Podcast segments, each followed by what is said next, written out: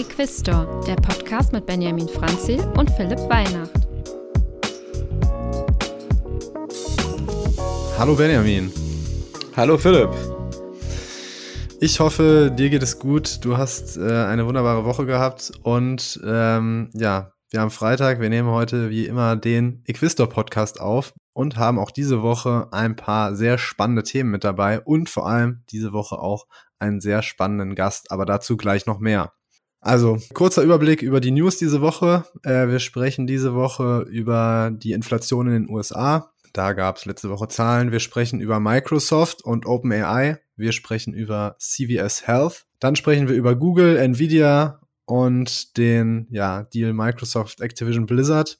Danach kommen wir zu Omega Healthcare, einem Read aus den USA und danach zu TSMC und den Quartalszahlen. Und dann danach erwartet dich, lieber Zuhörer, ein Interview mit einem Podcast-Gast und zwar mit Wilhelm Möller vom ASI-Fonds, den du vielleicht schon mal bei einem anderen, den einen oder anderen Podcast gehört hast. Er erzählt uns etwas über den nachhaltigen Fonds, den er zusammen mit einem äh, Kollegen gegründet hat und erzählt uns ja, wo die Schwierigkeiten lagen, was den Fonds eigentlich ausmacht und einige spannende Sachen zu dem ganzen Thema Fondsaufbau und Nachhaltigkeit.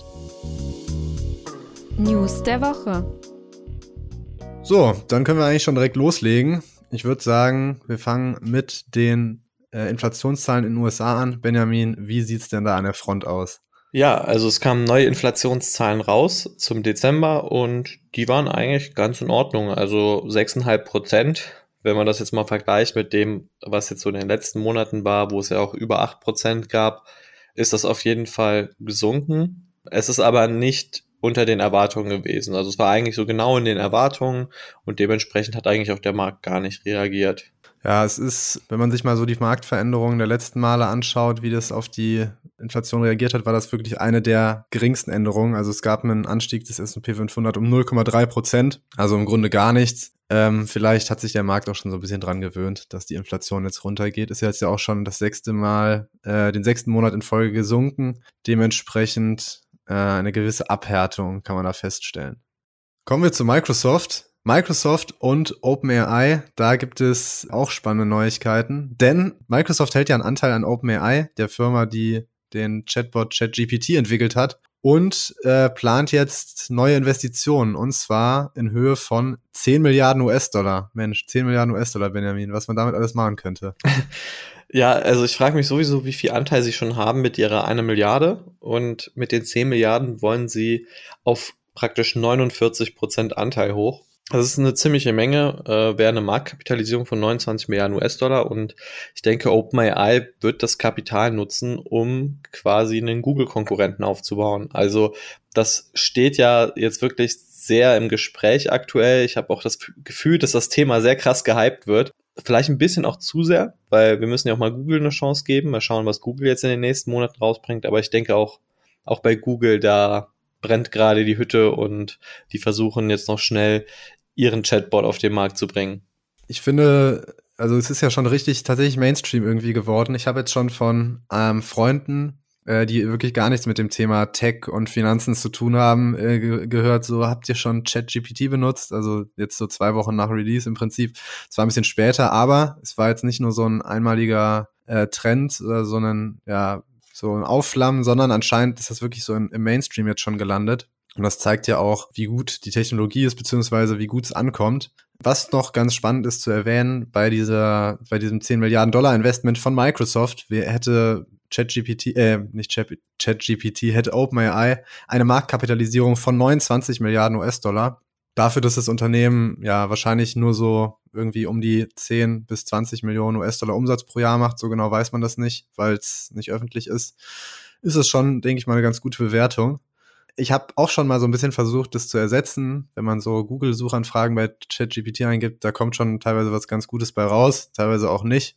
Äh, was ich aber spannend finde, ist, wie sich das jetzt auch in Zukunft weiterentwickelt, weil so wie ich das äh, gelesen habe, forschen die jetzt ja schon an einer neuen Methode, die noch auf viel mehr Datensätzen trainiert wurde und dementsprechend dann wohl noch ein umfangreicheres Wissen haben soll. Also, was ich ganz interessant finde, ist, wenn man darüber spricht, dass es ein Google-Konkurrent sein soll oder werden soll. Die Sache ist ja, Google selbst hat ja gar kein Wissen. Google ist ja eigentlich nur dazu da, um Wissen von anderen, von Webseiten zu sortieren und entsprechend dir das Relevanteste zu zeigen. Also im Endeffekt erstellt ChatGPT einfach aus irgendwelchen Webseiten Wissen und Google zeigt dir einfach die Webseite, die wahrscheinlich am besten dein Problem löst. Und das sind ja zwei jetzt verschiedene Herangehensweisen für dasselbe Problem. Ich glaube, das Intuitivere ist halt so einfach in einen Chatbot reinzuschreiben und irgendwie mit einer Person quasi zu schreiben. Ich finde, die Antworten fühlen sich auch sehr menschlich an. Das ist, ist eine gute Sache. Aber ich denke mir, von der Qualität her gibt es wahrscheinlich immer eine Webseite, die besser ist. Ja, weiß ich nicht. Ich meine, wenn du theoretisch das Wissen von allen Webseiten sammeln kannst, sollte es ja eigentlich die ausgeglichenere Antwort sein, die du kriegst. Also ich merke es auf jeden Fall, dass es von der Qualität der Antwort noch nicht so gut ist, dass es auch öfter mal Fehler gibt. Das habe ich jetzt auch schon paar Mal gesehen. Es ist jetzt nicht so gravierend, aber man kann der Sache noch nicht 100% vertrauen. Es liegt aber auch wahrscheinlich daran, weil ChatGPT eben auf einem Datensatz trainiert wurde, der nur bis 2021 geht. Also da sind Sachen, die jetzt ab 22 relevant wurden, einfach gar nicht mit drin. Ich denke trotzdem, es, es ist noch ein bisschen zu früh, um es überall praktikabel businessmäßig einzusetzen. Also ich glaube, das habe ich auf jeden Fall gemerkt, dass ich mit vielen Antworten noch nicht die Tiefe oder die Qualität habe, die ich gebrauchen könnte.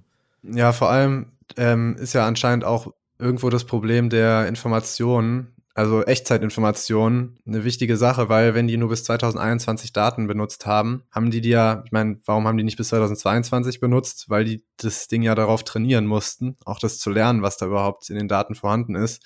Das heißt, so einen richtigen Echtzeit-Chatbot ist, glaube ich, so noch eine ziemlich große Herausforderung, der tagesaktuelle Nachrichten auch berücksichtigen kann. Und das ist ja eigentlich das, was du dann auch im Endeffekt haben willst, wenn du einen richtig, richtigen Gegenpart haben willst, der dir die aktuellsten wichtigen Infos geben kann und wenn du denen eine Frage stellst, auch wirklich alles mit einbezieht, was gestern noch passiert ist. Ja, also ich bin auf jeden Fall mal gespannt. Ich denke auch, dass so ein Chatbot sehr anfällig ist für, für bestimmte Formen von Spam oder dass man halt ich weiß es nicht, irgendwelche rechten Parolen oder so äh, da vielleicht platzieren kann im Datensatz und dann davon profitiert, dass der, dass der Chatbot eine Einstellung hat. Ja gut, Google hat ja auch Rassismusvorwürfe und so. Also das ist, muss man sich eben der Sache stellen. Und wenn du aber so ein Chatbot hast und das, was der sagt, als Wahrheit betrachtest, das finde ich auf jeden Fall interessant, weil im Endeffekt müssen die ja immer auch sicherstellen, dass die Qualität davon richtig ist, weil entweder werden sie der EU dann verklagt oder andererseits äh, vertrauen die Leute den Ding einfach nicht. Und ja, das, das ist auf jeden Fall ganz interessant. Ich bin echt gespannt, was das jetzt noch für eine Wendung nehmen wird, ob wir vielleicht in fünf Jahren einfach alle mit einem Chatbot schreiben. Aber die Frage ist auch, der Chatbot bezieht ja sein Wissen eigentlich von dem, was andere Leute an Zeit und Mühe in eine Sache reingesteckt haben. Was ja, also wie wir zum Beispiel. Und dadurch ist eigentlich der Chatbot macht uns obsolet. Ja, das, äh, das stimmt tatsächlich. Also, das ist ja auch die große Angst. Ich habe ja auch schon lustige Twitter-Feeds gelesen, dass jemand eine seiner ganzen Mitarbeiter angeblich gefeuert hat, weil er ChatGPT für alles benutzt. Aber das äh, hat sich dann am Ende auch als Witz herausgestellt. Also, ich weiß nicht, so Marketing-Texte gehen noch. Ich habe so, so, so Headlines für irgendwelche Produkte, so lustige Headlines, kreative Headlines, das kann das Ding, glaube ich, ganz gut. Aber ich will mal, also wie schnell das da wirklich was ersetzt, da bin ich mal vorsichtig. Ich glaube, wir unterschätzen unsere Intelligenz und unsere Unersetzbarkeit an manchen Stellen auch noch. Aber auch ganz interessant, bei OMR zum Beispiel, teilweise werden da schon die ersten SEO-Pages mit ChatGPT geschrieben. Also finde ich, finde ich auch schon mal ganz gut. Aber auch da habe ich gehört, dass es so ist, dass man das jetzt noch nicht eins zu eins immer benutzen kann, sondern dass man da wirklich eine ordentliche Qualitätskontrolle machen muss. Gut, dass das nicht in Händen von Elon Musk ist, aber warte mal, ist es ja doch. mal sehen, mal sehen, was, was da noch in Zukunft kommt.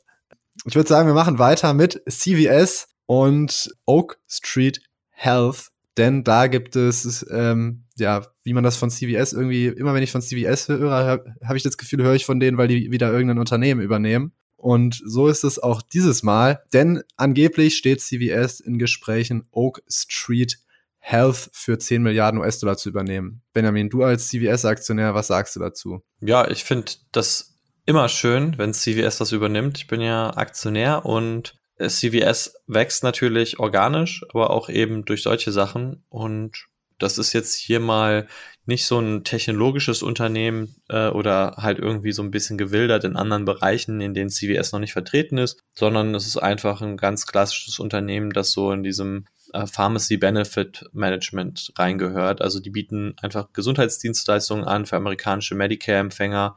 Also das sind Menschen, die über 65 sind in den USA mit chronischen Erkrankungen oder Behinderungen. Und damit möchte CVS einfach nochmal seinen Marktanteil erweitern. Sie sind eh schon die Größten und damit sorgen sie dafür, dass sie die Größten bleiben. Genau, für, für dich, wenn du CVS nicht kennst, ist die größte Apothekenkette der USA und Nummer eins beim Verhandler von Medikamentenpreisen. Das ist auch so ein Markt in den USA, der sehr wichtig ist. Und die machen auch Krankenversicherungen und die haben so Minute-Kliniken in ihren Apotheken, dass man sich da direkt seine Medikamente verschreiben lassen kann, die einem CVS dann auch noch verkauft. Also praktisch alles ein All-in-One-Paket. Und das wird jetzt nochmal erweitert für ja, diese Medicare-Empfänger. Das ist so ein amerikanisches so eine amerikanische Versicherung im Prinzip für, für alte Menschen und Menschen mit Behinderung. Ja, mal sehen, was da kommt. Dann werden wir wahrscheinlich in den nächsten Wochen hören, ob der Deal geclosed wurde oder nicht. Gut, äh, Thema abgeschlossen. Kommen wir zu Google und Nvidia gegen Microsoft. So haben wir die, so habe ich die Headline genannt. Oder du? Da ist es so, warum Google und Nvidia gegen Microsoft? Microsoft will ja, das ist ja praktisch jetzt schon länger, immer wieder kommt's hoch, Activision Blizzard kaufen. Und da wehrt sich natürlich Sony vehement gegen. Warum wehren die sich dagegen? Weil die nicht wollen, dass zum Beispiel so Spieletitel wie Call of Duty am Ende exklusiv für die Xbox gemacht werden und nicht mehr auf der PlayStation erscheinen. Ja, und jetzt wird ja schon von der Kartellbehörde gegen Microsoft geschaut, ob das überhaupt möglich ist. Sony ist da natürlich ganz vorne mit dabei und äh, will das natürlich unterbinden. Und jetzt sind auch noch Google und Nvidia dazugekommen und haben sich mitbeschwert beschwert. Komischerweise irgendwie erst jetzt und ich, ich finde es irgendwie komisch, dass die erst jetzt damit ankommen. Hast du eine Theorie, warum, Benjamin? Also es geht so ein bisschen der Verdacht, dass Sony die beiden angestiftet hat, so ein bisschen, um sich ein paar Unterstützer mit ins Boot zu holen, weil Microsoft hat ja schon einen Deal mit Nintendo gemacht und wenn natürlich Microsoft zeigen kann, so, oh, guckt mal, hier alle finden die Übernahme toll, dann wird das die Kartellbehörde vielleicht besser finden. Und deswegen macht Sony so viel Rambazamba und hat eben sich dann äh, jetzt Google und Nvidia als Unterstützung geholt, was in meinen Augen eigentlich gar nicht so viel Sinn ergibt, weil Google und Nvidia stehen in keinem direkten Wettbewerb im Gaming mit Microsoft, außer dass Google eben ein bisschen mit dem Smartphone natürlich von Gaming profitiert und Nvidia die Hardware für Gaming macht. Aber äh, irgendwie wirkt das einfach, ich finde, so ein bisschen hingeschustert. Ja, tatsächlich macht, äh, machen Google und Nvidia beide so ein bisschen was im Streaming, habe ich gelesen, oder fangen damit so an, so Ga Stre Gaming, Streaming, aber ja, ich finde es auch ein bisschen komisch. Ich, ich, ich habe ich hab mir so gedacht, vielleicht, also bei einer PlayStation 5 sind ja AMD-Grafikkarten drin.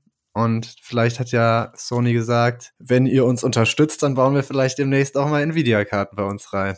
Könnte ja sein. Vielleicht kommt dann in ein paar Jahren so, dass äh, die, so der, der, der Prozess wegen Absprachen zwischen Sony und Nvidia. Er kann auf jeden Fall durchaus sein.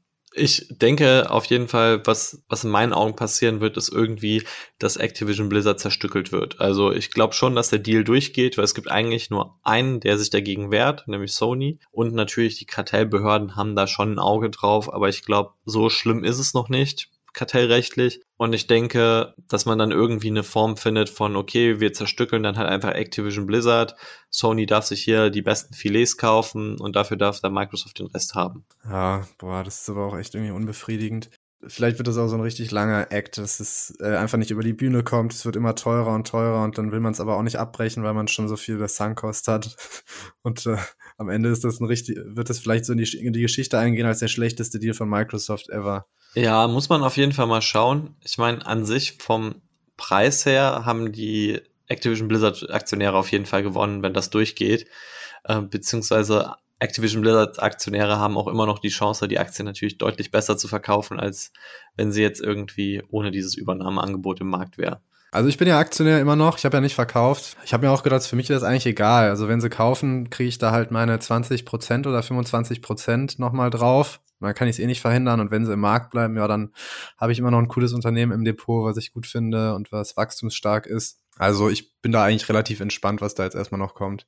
Gut, dann äh, weiter geht es mit Omega Healthcare. Das ist eine Aktie, die jetzt eigentlich von der Relevanz her jetzt vielleicht nicht in den Podcast so ganz reinpasst, weil die nicht so groß sind, aber die sind ein sehr beliebtes Unternehmen bei vielen Investoren und deswegen habe ich sie einfach mal reingenommen. Und da ist jetzt das passiert, was eigentlich sich auch schon die letzten Jahre ein bisschen angekündigt hat, nämlich einige Mieter können ihre Miete nicht zahlen. nämlich 12 Prozent der Mieter. Erklär doch erstmal kurz, was, was machen die denn eigentlich? genau. Äh, Omega Healthcare ist ein Betreiber von Pflegeheimen. Äh, der Markt heißt SNF. Ich weiß jetzt nicht mehr, wofür das S steht. Ich glaube Skilled und dann Nurse äh, Facilities. Also es geht halt einfach um Pflegeheime, wo ausgebildetes Medizinpersonal vor allem alten Menschen hilft und die dort betreut. Und ja, das Unternehmen betreibt eben diese Heime. Äh, viele Leute, die dort leben, haben entweder eine private Krankenversicherung oder zum Beispiel die Obamacare Krankenversicherung. Das große Problem ist eben diese Obamacare Krankenversicherung, die feste Sätze zahlt und die Sätze sind ziemlich niedrig und eigentlich unprofitabel für die Mieter von Omega Healthcare. Ja, und jetzt äh, haben die, mussten die nochmal ihre Zahlen äh, korrigieren, beziehungsweise ihren, äh, nicht ihre Zahlen korrigieren, aber sie mussten praktisch die Auswirkungen von Corona nochmal etwas ins Schlechte korrigieren. Denn es ist so, äh, während der Pandemie sind natürlich viele alte Menschen auch gestorben. Genau die, die Patienten in diesen Kliniken sind. Gleichzeitig sind aber auch die Kosten der Pflege gestiegen. Also unter anderem natürlich, weil mehr Personal weniger Patienten betreuen muss, weil man höhere Gesundheitsvorschriften ähm, hat, man muss testen. Das sorgt mal für zusätzliche Kosten und das hat dafür gesagt, dass viele dieser Kliniken halt nicht mehr in der Lage waren, ihre Miete zu bezahlen. Omega selbst sagt, es waren jetzt 12 Prozent der Mieter im dritten Quartal 22. Und die haben, müssen jetzt praktisch so eine Art Krisenplan, haben die ausgearbeitet, wie die das ganze Thema irgendwie langfristig das Beste draus machen. Also äh, aktuell können halt viele ihre Miete nicht zahlen. Das wirkt sich erstmal jetzt natürlich schlecht auf die Aktie aus. Die Aktie ist 5% gefallen, ist aber auch schon wieder jetzt gestiegen, weil Omega selbst sagt halt, die machen jetzt so einen Plan auf über mehrere Jahre, dass man die Miete halt im Prinzip abstottern kann. Also dass sie mehr Zeit haben, die Miete zu zahlen und dass man sich so dann halt sein Geld zurückholt, aber eben halt erst später.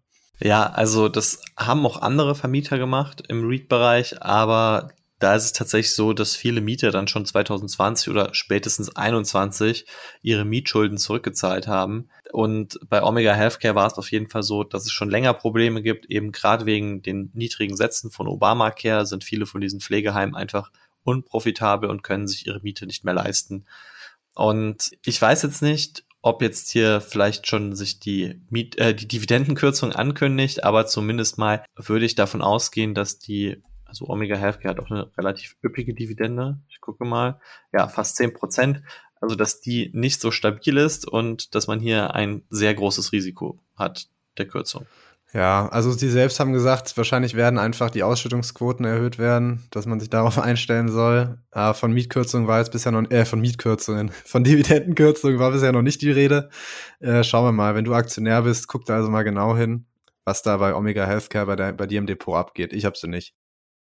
So, und damit kommen wir zu den, zum letzten, zur letzten Topic vor unserem Interview und zwar zu den Zahlen von TSMC. Die haben nämlich nochmal vorläufige Quartalszahlen berichtet. Und ja, warum, äh, warum sind die jetzt so wichtig? Der, der Punkt ist, dass TSMC etwas enttäuscht hat. Ähm, Nettoumsatz ist zwar im Vergleich zum Vorjahr gestiegen, aber was wichtig ist, TSMC geht jetzt 2023 im ersten Halbjahr davon aus, dass der Umsatz um fünf bis neun Prozent im Vergleich zum Vorjahr sinken wird. Ja, warum wird er sinken? Wirtschaftliche Lage ist aktuell angespannt, Inflation, hohe Zinsen. Das wirkt sich bei TSMC stark aus. Und warum ist das jetzt wichtig? TSMC ist ein wichtiger Lieferant für große Unternehmen wie Apple, Nvidia, Qualcomm, AMD. Und das ist dann jetzt im Prinzip schon mal so ein Vorbote für das, was bei denen kommen wird, dass da wahrscheinlich auch Umsatzrückgänge folgen werden jetzt im ersten Halbjahr, weil TSMC eben bei den vielen Lieferant ist und da so einen kleinen Ausblick schon mal geben kann. Genau, ganz großes Problem sind vor allem Computer. Also die Chipbranche macht ja nicht nur Chips für Smartphones oder für irgendwelche Datenzentren, Datenzentren laufen zum Beispiel noch relativ gut, aber das Problem ist einfach, wir hatten ja schon letzte Woche drüber geredet, bei Samsung, die machen beispielsweise Speicherchips und äh, sowas ist zum Beispiel sehr schwankungsstark, weil dann gibt es eher Lagerbestände, die dann zum Beispiel die Kunden verwenden, bevor sie neue Chips bestellen. Und dadurch wird das alles ziemlich zyklisch. Und gerade jetzt im Bereich Computer, Laptops da ist es so, dass da eine ordentliche Flaute erwartet wird, beziehungsweise die Bestellungen halt einfach schon ordentlich zurückgegangen sind. Und TSMC hat das schon als Ausblick gegeben. Und damit sind wir am Ende der News-Abteilung. Und jetzt geht es weiter mit dem Interview mit Wilhelm Müller. Viel Spaß, bleibt dran, bis gleich. Interview Ja, willkommen zurück. Hier sind wir wieder mit unserem Gast, mit Wilhelm Möller ähm, vom ASI-Fonds. Ähm, hallo Wilhelm, schön, dass du da bist. Hi, ich freue mich hier zu sein. Grüß euch. Perfekt. Ähm, ja, also ASI-Fonds ist jetzt ähm, erstmal eine Abkürzung. Vielleicht kannst du einmal kurz erklären, ähm, was hat es mit dem Fonds auf sich, den du mit deinem Kollegen gegründet hast? Ähm, was ist das eigentlich genau? Genau, ASI ist erstmal die Abkürzung für Advanced Sustainable Investment. Ähm, mein Geschäftskollege Robin und ich haben letztes Jahr, nee, vorletztes Jahr muss ich jetzt sogar schon sagen, die Advanced Sustainable Investment GmbH gegründet mit dem Ziel, einen Publikumsfonds aufzulegen, der sich auf das Thema Nachhaltigkeit konzentriert, insbesondere auf das Thema CO2-Reduktion. Und über einen längeren Zeitraum, knapp anderthalb Jahre später, sind wir dann mit unserem Fonds gestartet genau. Okay, das heißt, ähm, es ist ein Fonds, der sich damit beschäftigt, ähm, nachhaltige Investments zu tätigen. Also da liegt der Fokus drauf. Da kommen wir gleich noch ein bisschen drauf zu sprechen. Ähm, vielleicht zu Anfang jetzt direkt mal die Frage, wie, also äh, du bist ja jetzt noch ein sehr junger Typ. Wie alt bist du jetzt nochmal? 22 Jahre, genau. 22 Jahre, Fondsmanager. Ich denke mal, das können nicht so viele von sich behaupten. Wie bist du oder wie seid ihr auf die Idee gekommen, einen Fonds zu gründen? Genau, ja, die Idee ähm, besteht bei mir persönlich schon relativ lange im Fondsmanagement tätig zu sein. Äh, Freunde von mir können das auch bezeugen, dass ich schon länger die Idee hatte, dahingehend tätig zu werden. In meiner Vergangenheit hatte ich da auch schon so Anfänge über die Website Wikifolio, aber alles noch äh, sehr, sehr klein, sehr, sehr schlicht gehalten. Ähm, Robin, also mein Geschäftskollege und ich, sind beide Vorstände im Akademischen Börsenverein Leipzig. Dort haben Robin und ich uns also kennengelernt. Und Robin wusste, dass bei mir in der Vergangenheit relativ viel zum Thema Umweltschutz geschehen ist. Also beispielsweise war ich in meiner Jugendzeit im NAJU, also dem Jugendbund vom Naturschutzbund, NABU, den kennen wahrscheinlich viele. Genau, ich bin auf die Umweltschule in Europa gegangen ähm, in meiner Gymnasialzeit und insbesondere in Leipzig habe ich Fridays for Future, ja, ich sag's mal, ein bisschen mit großgezogen. Heißt ganz einfach, wir haben erste Veranstaltungen organisiert, also Fridays for Future angefangen zu organisieren, da regelmäßige äh, Treffen äh, zu veranstalten, insbesondere natürlich freitags. Genau, und da kam erstmal diese Idee, okay, ähm, eventuell haben wir die meiste Expertise im Bereich Nachhaltigkeit. Und das hat mhm. sich dann gepaart mit dem Wunsch Fondsmanagement. Und so kamen wir auf die Idee, ähm, ja, einen Nachhaltigkeitsfonds zu gründen, beziehungsweise ein Konzept dazu zu erstellen und einfach mal zu schauen, klappt das? Ist das überhaupt möglich in den jungen Jahren? So ist so ein bisschen die Idee entstanden, genau. Also jetzt gar nicht mal so, also es war schon mehr so als Experiment vielleicht auch gedacht, äh, so mal zu sagen, gucken, wie geht es jetzt eigentlich und geht es überhaupt? Können wir das überhaupt machen? Genau. Und letztlich genau. seid ihr aber dann dran geblieben und habt es nach anderthalb Jahren wirklich dann zur, zur Realität gemacht. Genau, richtig. Also allen voran, genau wie du schon richtig gesagt hast, war es ein Experiment. Und als uns immer klarer wurde, das ist möglich ähm, über verschiedene Wege, dann hat sich das Ganze gefestigt und wir haben uns dann dazu auch entschlossen, eine GmbH zu gründen, uns einen Berater zu suchen und dann kam das so sukzessive in Gang. Genau. Okay, ähm, bevor wir jetzt vielleicht über den Fonds im Detail sprechen, reden wir vielleicht noch ein bisschen über den Weg, weil der ist ja, denke ich, auch sehr interessant, anderthalb Jahre. Ich meine, wenn man jetzt ein Unternehmen gründen will, dann dauert es, denke ich mal, in der Regel nicht so lange. Dann geht man zum Amt und meldet die GmbH an, geht noch vielleicht zum, muss dann ja auch noch ähm, zum Notar. Aber gut, anderthalb Jahre ist eine lange Zeit, da kann man sich denken, da waren ja mit Sicherheit auch die ein oder anderen Hürden dabei. Deswegen ähm, erzähl doch mal, wie lief eigentlich dieser ganze Prozess ab von der Idee bis zum fertigen, bis zum fertigen Fonds? Genau, ähm, also die Idee, ähm, da hat es begonnen, sage ich mal. Ähm, das ist noch diese Phase Experiment, wo wir uns äh, belesen haben, ist das, wie gesagt, überhaupt möglich? Wir haben uns dann ähm, ziemlich dreist mal bei der DZ Bank gemeldet und haben dort tatsächlich geschafft, einen Termin zu vereinbaren und haben so vorgestellt, was wir vorhaben, ähm, wo es bei uns hingehen soll. Und die waren tatsächlich so lieb und haben uns ähm, ein Stück weit geerdet, äh, dass das alles gar nicht so schnell geht, wie wir uns das eventuell vorstellen. Und haben uns erstmal einen Berater vorgestellt, beziehungsweise uns die Kontaktdaten gegeben, mit dem wir auch heute noch zusammenarbeiten. Und dieser hat uns dann Wege gezeigt, wie man das in den jungen Jahren schon machen kann mit diesem Hintergrund. Vielleicht wissen, ganz kurz, ganz kurz, ja. sorry für die Unterbrechung. Was, kannst ja. du kurz erklären, was die DZ-Bank ist? Also, was kann man sich darunter vorstellen? Ja, das ist halt äh, eine große deutsche Bank. Also, wie, wie, was meinst du mit wie? Okay. Was, was soll ich genau erzählen über die DZ-Bank? Also, was meinst du? Also, wofür steht DZ erstmal? das muss ich selbst kurz nachschauen. Das habe ich tatsächlich gerade gar nicht im Kopf. Äh, das ist einfach eine Bank wie, wie die Deka oder so.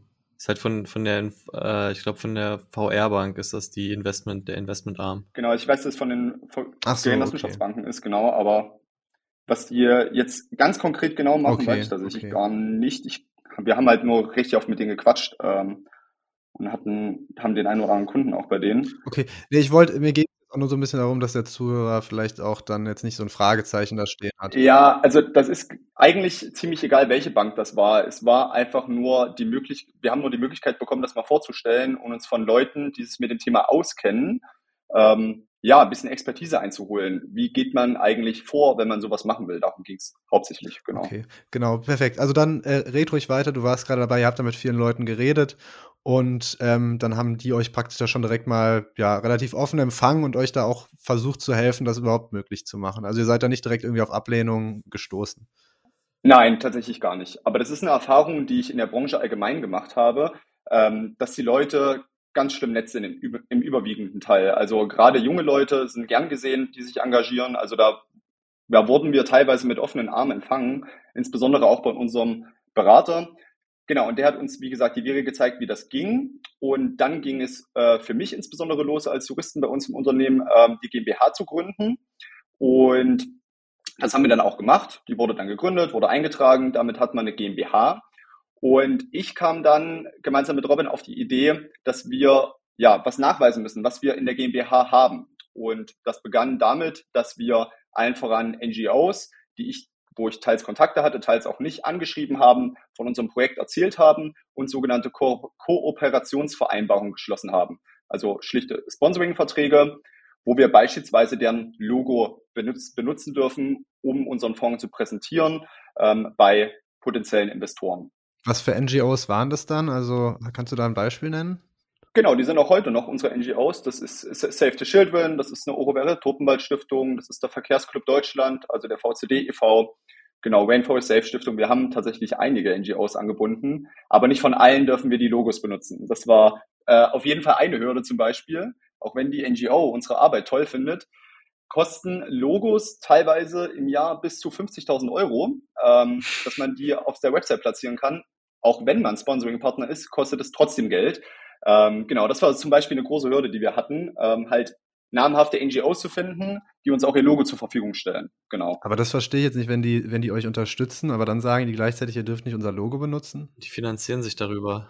Äh, richtig, genau. Es ist eine, es ist eine typische Finanzierungsquelle für die. Ähm, also beispielsweise der WWF, äh, das ist daran gescheitert. Also äh, ich hatte und habe weiterhin Kontakte zum WWF. Die sind auch ähm, uns gut gesonnen, aber das Logo vom WWF ist halt ganz, ganz schlimm viel wert ja, im, im Verkehr. Und ja, deswegen ja, lassen klar. sie sich das natürlich, genau, äh, bezahlen, wenn man das benutzen will. Ja. Okay, also ihr habt dann mit NGOs gesprochen und die haben euch dann da unterstützt, aber bei Logos gab es Probleme. Genau, richtig. Also nicht bei allen, ähm, aber bei Teilen, genau. Dann hatten wir allerdings nicht nur uns beide in der GmbH als Geschäftsführer, sondern wir hatten auch erste Partner, die das Produkt äh, gut fanden, die sich ähm, auch dazu bereit erklärt haben, beispielsweise der Verkehrsclub Deutschland, äh, Vertrieb für unser Produkt mitzumachen. Ähm, das sollte jetzt auch bald starten. Da sind wir jetzt in äh, vorbereitenden Gesprächen nächste Woche. Nichtsdestotrotz glaubt man jetzt nicht unbedingt ähm, zwei 20-Jährigen, also Leuten in ihren 20ern, dass die so gut Fondsmanagement äh, starten können, alle Themengebiete, die das Fondsmanagement umfasst, völlig begreifen. Und das war uns natürlich klar. Ne? Und deswegen ähm, kamen wir über einen Freund aus Dresden auf die Idee, einen Beirat zur GmbH zu gründen. Und der Beirat äh, ist zusammengesetzt aus vier Personen, ähm, die unterschiedliche Kompetenzbereiche abdecken. Wir haben beispielsweise Professor Dr. Bernd Siebenhühner im Bereich der ökologischen Ökonomie. Wir haben Dr. Schultheiß, ein Dozent von der Universität Leipzig im Kapitalmarktrecht. Also die Beiratsposten sind also besetzt für die Themengebiete, die typischerweise mit dem Fondsmanagement zusammenhängen und insbesondere mit dem Fondsmanagement für ESG-Produkte. Ja, so haben wir also den Beirat dann besetzt. Genau. Also ihr habt im Prinzip so ein bisschen versucht, euch Experten ranzuholen, die Richtig. euch bei eurer Idee unterstützen, dass ihr da nicht bei allem irgendwie die ganz miesen Fehler macht und vor allem halt auch von den wichtigen Leuten, die ihr da gewinnen wollt, ernst genommen werdet, wenn ihr da jetzt nicht zu zweit auftretet, sondern auch andere, die vom Fach sind, davon überzeugen könnt. Genau. Letzteres, also genau das. Also wir konnten sie nicht mit überreden, ähm, zu Vorstellungen, zur Präsentation des Fonds mitzukommen, aber wir durften sie halt mit beispielsweise auf der Vorstellungs-PowerPoint mit aufnehmen, dass sie das Produkt kennen, dass sie davon auch überzeugt sind. Und ich hatte es immer so ähm, genannt, das ist eine Art Autoritätsargument, was wir dann einbauen, sozusagen. Sieh her, selbst die sagen, das ist ein tolles Produkt. Ja? Und da hatten wir ähm, eine Idee, wie soll so ein Produkt unserer Meinung nach aussehen. Wir hatten Partner, die uns dahingehend unterstützen können, durch beispielsweise Bereitstellung eines Logos, wenn auch teils eingeschränkt. Und wir hatten eben vor allem Expertise im Unternehmen.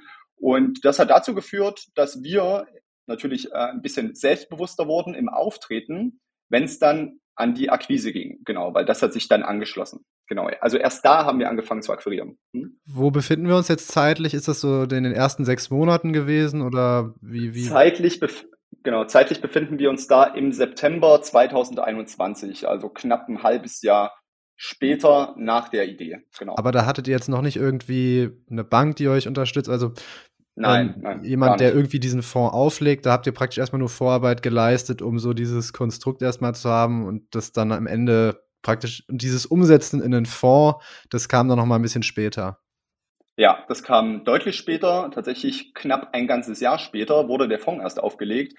Genau, also der Way to go, äh, den unser Berater uns beschrieben hat, war, Sie müssen natürlich Expertise im Unternehmen aufbauen. Sie müssen natürlich sagen, was Sie als Unternehmen können. Ähm, man kauft uns wohl, ähm, das war immer die Aussage von ihm, sehr, sehr ab. Also man kauft uns auf jeden Fall ab, dass wir Expertise im Nachhaltigkeitsbereich haben, insbesondere mit unserer Vergangenheit, den Partnern, die wir haben und der Expertise im Beirat. Genau, und dann geht es aber weiter, erstmal Seed Money zu akquirieren. Denn eine Kapitalverwaltungsgesellschaft, also die Gesellschaft, die den Fonds letztendlich auflegt, ist bei uns die Haug Officer Lampe Bank. Ähm, die wird erst tätig, wenn sie merkt, da könnte Geld kommen. Ja? Also das ist natürlich für die auch ein Geschäft, ganz normal. Und deswegen mussten wir zunächst Seed Money akquirieren, bevor wir auf die externen Dienstleister zugehen konnten. Das ist bei uns eine KVG, eben beschrieben, eine Verwahrstelle, meistens bekannt als Depotbank, und ein Haftungsdach. Okay, also dieses Seed Money ist, um das vielleicht auch nochmal so in einfachen Worten zu sagen, ist ja im Prinzip so das, was ihr erstmal so an Grundkapital braucht, um einfach das finanziell stemmen zu können, weil ihr habt selbst jetzt nicht die Mittel, um so einen Fonds aufzulegen oder wollt das jetzt vielleicht nicht alles aus eigener Tasche bezahlen, sondern braucht dann Investoren im Grunde, die das Ganze, die das Ganze mittragen. Wie viel, wie viel braucht man denn eigentlich dafür, um so einen Fonds aufzulegen? Was, in was für einem Rahmen bewegt man sich denn da so? Genau, ähm, da muss man zunächst erst einmal unterscheiden zwischen OGAFs und AIFs. Ähm, um das Ganze jetzt aber nicht so kompliziert zu machen, würde ich sagen, äh, wir reduzieren uns darauf auf die gesetzliche Mindestgrenze von 1,25 Millionen Asset Under Management muss der Fonds aufweisen. Genau. Okay. Das ist also die Mindestgrenze. Also da geht es jetzt noch nicht mal so sehr drum, wie viel Geld brauche ich jetzt für Mitarbeiter, was brauche ich jetzt irgendwie, um mir ein Büro zu holen. Da geht es jetzt eher so bei diesem Seed Money darum, wie viel Geld muss eigentlich mein Fonds verwalten, damit das überhaupt erstmal loslegen kann. Genau, ähm, da möchte ich nur einen Hinweis geben. Genau, der Hinweis war richtig, ähm, es geht hier um den Fonds, nicht um eine KVG oder ähnliches. Die haben nochmal deutlich mehr rechtliche Anforderungen, die müssen deutlich mehr Kapital zurückhalten, äh, bestimmte Qualifikationen nachweisen, etc. Hier geht es ja wirklich nur um das Sondervermögen des Fonds, genau, und das muss mindestens 1,25 Millionen AOM ausweisen. Also das war dann auch die Anforderung, die ihr hattet, also ihr solltet 1,25 Millionen Euro quasi zugesichert bekommen. Nee, tatsächlich nicht. Ähm, wir sollten insgesamt bis zu 10 Millionen zugesichert bekommen, also deutlich mehr. Ich hatte ja eben schon erwähnt, dass die externen Dienstleister, die typischerweise in dem Fondsgeschäft mit dabei sind, also wie gesagt, die Kapitalverwaltungsgesellschaft, die den, die den Fonds letztendlich auflegt, die Verwahrstelle, als auch das Haftungsdach, was uns bestimmte Lizenzen stellt, die werden erst tätig, wenn die merken, das rechnet sich für die. Und das rechnet sich halt in aller Regel erst ab der sogenannten kritischen Größe, nennt man das immer dann. Und das sind zwischen 8 und 10 Millionen ja, AOM.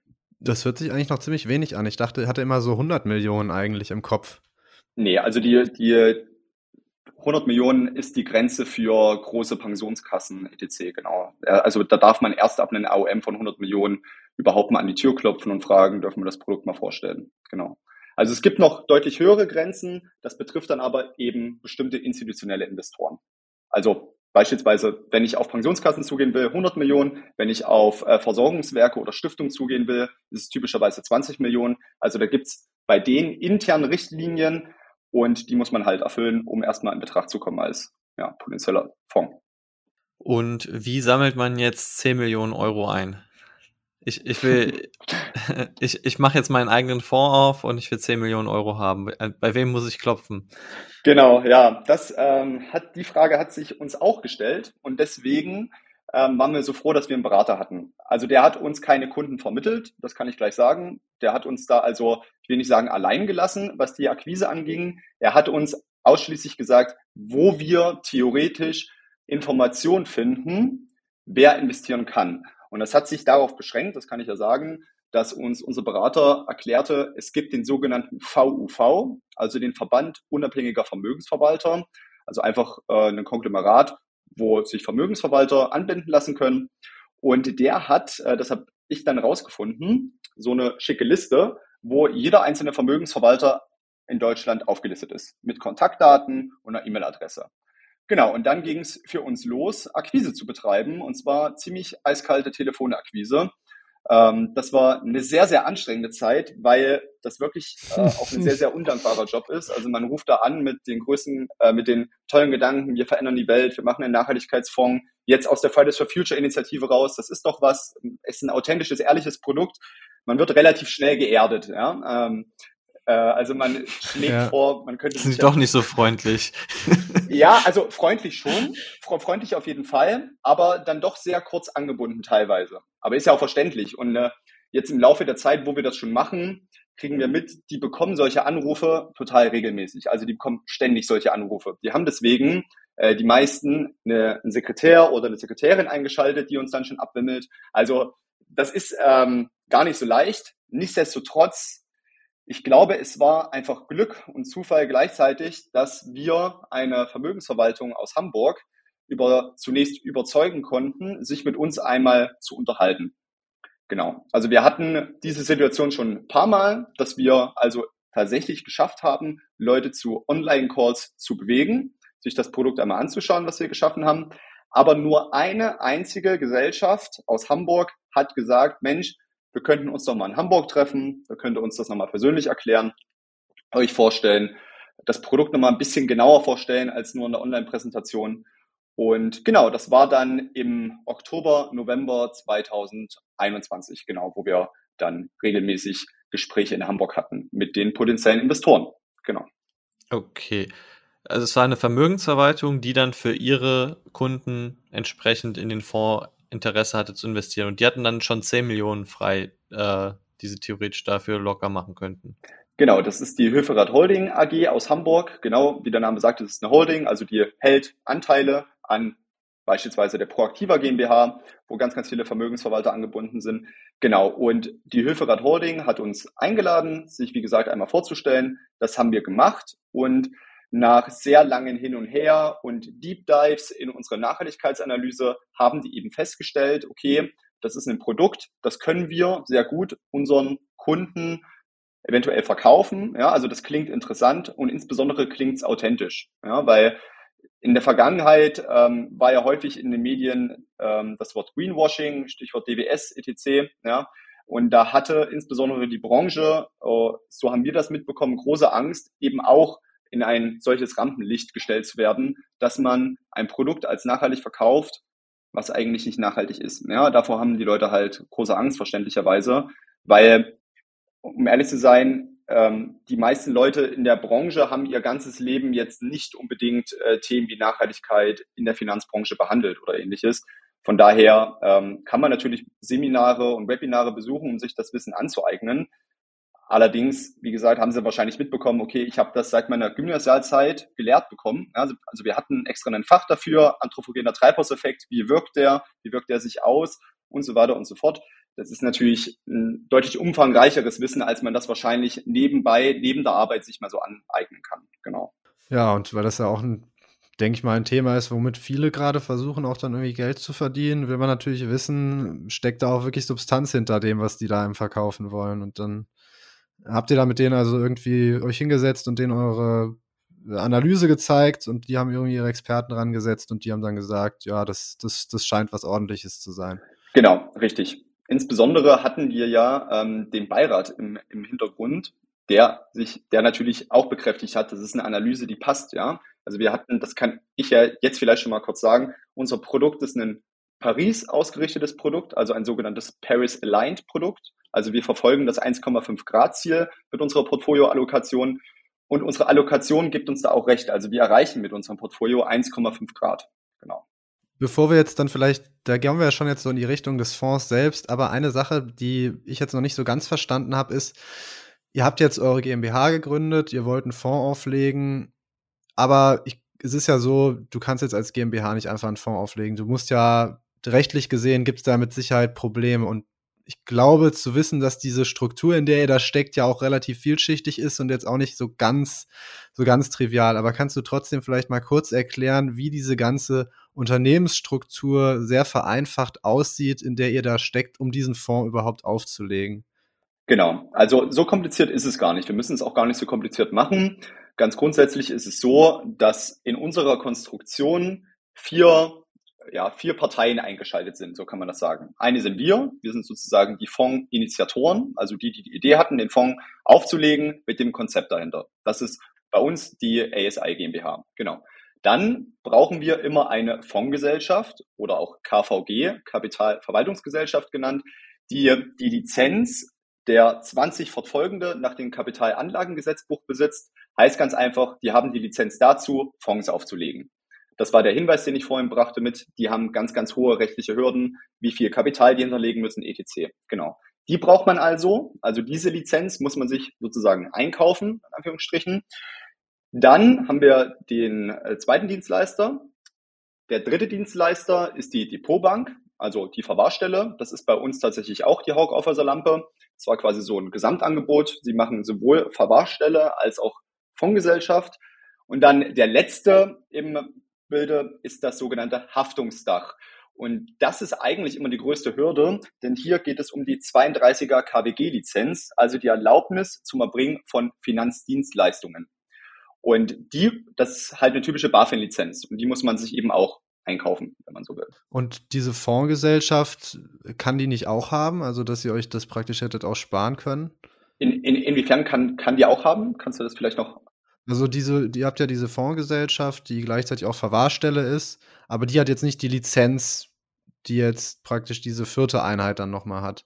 Ähm, das Haftungsdach, ähm, nee, genau. das, das, hat die nicht, genau.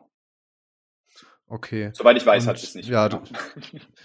das ist also, ja gut, da sind schon mal jetzt vier Unternehmen praktisch beteiligt. Da vielleicht ein Hinweis, unsere Hauptinvestoren die sind das Haftungsdach bei uns. Ja, also so, so kam das sozusagen zusammen. Ja, also wir haben die 32er KBG-Lizenz gleichzeitig bekommen, äh, sozusagen mit dem Seed Money. Das war auch so ein bisschen Teil der Vereinbarung.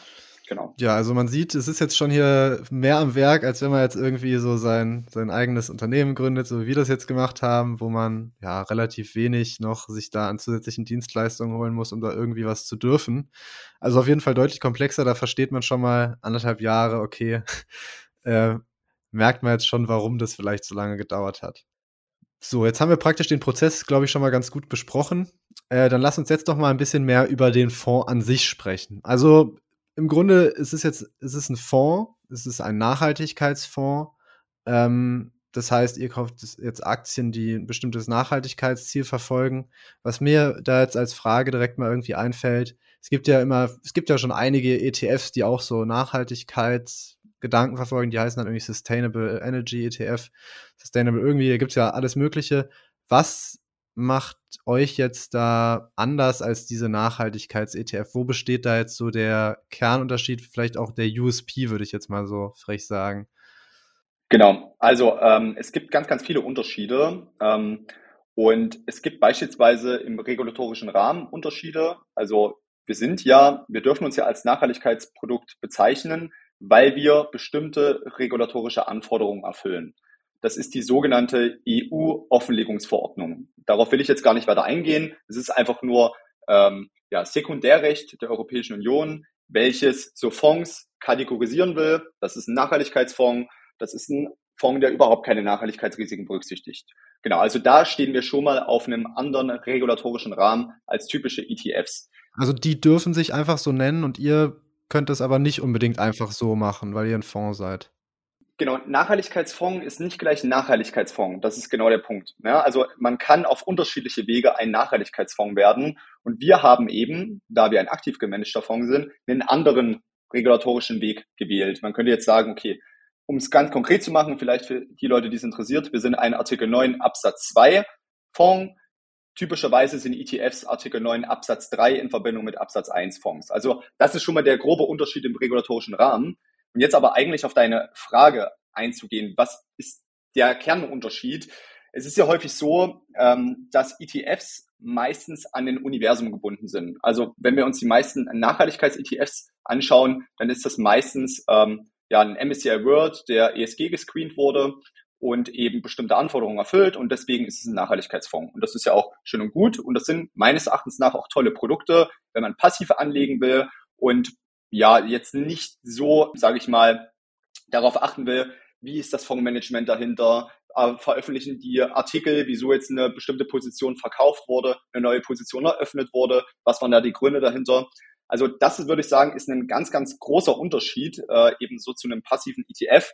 Wir bieten eben neben dem eigentlichen Finanzprodukt auch noch Service rund um das Finanzprodukt an. Ja, also dass wir beispielsweise, das sieht man auch auf unserer Website, wir bieten an, auch fremde Fonds oder auch fremde Portfolios ähm, zu screenen nach ESG-Filtern, jetzt extern beispielsweise, aber eben vor allem rund um unseren Fonds bieten wir ganz, ganz viele Dienstleistungen an. Also beispielsweise hatten wir in der Vergangenheit eine Position, die Ecolab schließen müssen. Und da haben wir einen ziemlich großen Artikel geschrieben, wieso wir die Ecolab-Position verkaufen mussten aus Nachhaltigkeitsgesichtspunkten, sodass interessierte Investoren das eben über unseren Newsletter dann auf den Artikel kommen und dann nachlesen können, okay, wieso wurde diese Position verkauft und das halt ähm, ja nachvollziehen können. Des Weiteren haben wir ein deutsches Fonddomizil, das ist manchen Anbietern ganz, ganz wichtig. Und wir haben auch, das ist, würde ich sagen, auch ein ganz, ganz großer Unterschied, ein ziemlich konzentriertes Portfolio. Also wir haben selbst gesagt, wir wollen nicht mehr als 40 Werte im Portfolio haben. Wenn man sich äh, Nachhaltigkeits-ETFs anschaut, die sind meistens äh, oder in aller Regel mit deutlich mehr Werten vertreten. Ne? Also unser Portfolio ist konzentrierter, als es die meisten ETFs sind. Und ähm, Vielleicht nochmal beim Thema jetzt Unterschied ETF, Nachhaltigkeits-ETF und ähm, euer Fonds. Du hast ja gesagt, das ist dann vielleicht so ein MSCI World, der wird dann auf die äh, Kriterien, ähm, ja, auf ESG-Kriterien gescreent und dann, was da rausfällt, geht raus und was da zu passt, das bleibt dann halt in dem ETF. Das heißt, es ist ja eigentlich eine relativ einfache Methode. Man muss irgendwie, ja, da mal so einen Framework bauen und dann äh, letztlich bleiben da ein paar Aktien übrig. Aber bei euch ist dann das, das, dieses Framework, was ihr gebaut habt, noch ein bisschen komplizierter, wenn ich das richtig in Erinnerung hatte. Richtig. Also die, wie du völlig richtig gesagt hast, genau, die Nachhaltigkeits-ETFs arbeiten immer mit einer, mit einer Art Screening, ja, also eine, meistens ein Negative Screening, wo also bestimmte Faktoren ausgeschlossen werden. Beispielsweise alle Unternehmen, die Umsätze im Rüstungssektor machen, werden halt durch so einen Screener ausgescreent. Genau. Ähm, Nachteil meines Erachtens nach bei solchen Produkten ist halt zum einen, dass diese MSCI ähm, ESG-Screen-Fonds meistens eben nur die Daten von MSCI haben. Und wenn man mit MSCI arbeitet, wie wir das beispielsweise auch machen, fällt ein auf, dass der MSCI ESG Manager, ganz, ganz tolles Tool, aber eben nicht komplett ist in allen Daten. Also sie, die Datenmenge reicht meines Erachtens nach nicht, um wirklich einen ähm, Portfolio zu erstellen, wo ich keine Bauchschmerzen danach haben muss, dass ich da vielleicht doch irgendwas vergessen habe oder ähnliches. Und das versuchen wir halt ein bisschen zu antizipieren, also Datenlücken ähm, versuchen zu vermeiden, indem wir nicht nur den MBCI ESG Manager benutzen, sondern auch noch andere Dienstleister da angebunden haben, die wir verwenden. Also zum Beispiel, ja, wenn jetzt irgendwie eine Shell ein gutes ESG-Rating hat, weil sie an bestimmten Stellen besonders Nachhaltigkeit arbeitet, aber am Ende des Tages ist es halt immer noch ein Unternehmen, was einen fossilen Brennstoff ähm, verwendet, verwertet. Äh, das kann ja vielleicht dann durchaus passieren, dass sowas auch irgendwo in einem Nachhaltigkeitsfonds landet und das wäre dann sowas, wo ihr nochmal praktisch genauer hinschaut, um so Sachen auszuschließen. Genau, also äh, eine Shell ist wahrscheinlich eher untypisch, dass das in einem Nachhaltigkeitsfonds landet. Gleichwohl kann das. Also als Extrembeispiel. Ja, genau. Es, gleich, genau, es kann, äh, es kann passieren, genau. Ähm, Völlig richtig. Und das versuchen wir eben durch weitere Datenbanken zu verhindern, dass man eben keine Bauchschmerzen haben muss. Und das führt auch dazu, dass unser Portfolio halt konzentrierter ist, weil wir halt nicht sagen, okay, wir können 300 Werte jetzt mit einmal komplett alle überblicken, sondern wir sagen, okay, ähm, wir haben 40 Werte, die können wir sehr gut überblicken, ja, das äh, zeigt die Vergangenheit und können ja auch sofort reagieren, wenn irgendwas passiert, bekommen das sofort mit. Und ja, sind so, würde ich sagen, in der Entscheidungsfindung, ist das Unternehmen jetzt als nachhaltig anzusehen oder nicht, äh, ja, würde ich sagen, deutlich faktenbasierter, als das eventuell ein ganz normaler äh, ESG-Screened ETF ist. Genau. Da würde mich interessieren, ähm, wenn ihr, wenn wir jetzt schon so ein bisschen drüber reden, Konzentration, was ist denn so die größte Position bei euch? Also setzt ihr auf Gleichgewichtung oder habt ihr irgendwie, ähm, habt ihr bestimmte Lieblinge, die etwas höher gewichtet und was wäre dann der Liebling? Genau. Ähm, bevor ich darauf antworte, muss ich noch einen ganzen, äh, ein, ganz kurz einen Punkt zum Fonds bei uns sagen. Und zwar, wenn man das Wort Nachhaltigkeit-Fonds hört, denken die meisten Zuhörer auch wahrscheinlich des Podcasts an eine Encarvis, ja, oder an typisch, also also typische erneuerbare Energienwerte und so. Und unser Aktienfonds, der ist anders aufgebaut. Also wir investieren nicht ausschließlich in erneuerbare Energien, sondern wir sagen, wir investieren in Emissionsreduzierer. Also wir investieren in Unternehmen, die gerade diesen Transformationsprozess hin zu einer CO2-neutralen Kreislaufwirtschaft vor sich haben. Deswegen ist bei uns die größte Position momentan die Siemens tatsächlich, weil die Siemens ähm, extrem stark die Emissionen gesunk, äh, gesenkt hat in den letzten Jahren und das voraussichtlich auch noch die kommenden Jahre machen wird. Und das passt halt sehr, sehr gut zu unserem Produkt, weil wir ein sogenanntes Paris-Aligned Produkt sind. Das heißt, wir betrachten das Fondsvermögen zum Zeitpunkt Null und zehn Jahre später darf das Fondsvermögen, die Unternehmen, die da enthalten sind, 50 Prozent weniger CO2 emittieren. Also wir investieren sozusagen in diese Transformationsprozesse der Unternehmen rein und dadurch entsteht halt auch eine deutlich andere Allokation, als das bei vielen ETFs der Fall ist, die lediglich ESG-Screens sind. Okay, das finde ich wirklich sehr überraschend, weil ich habe auch mit sowas gerechnet wie, ja, irgendwie so Solarbranche, Windenergie, äh, Wasserstoff. Ähm, aber wenn du das jetzt so sagst, macht das natürlich Sinn. Man will natürlich die Unternehmen haben, die sich bemühen, mit in der Industrie weniger CO2 auszustoßen.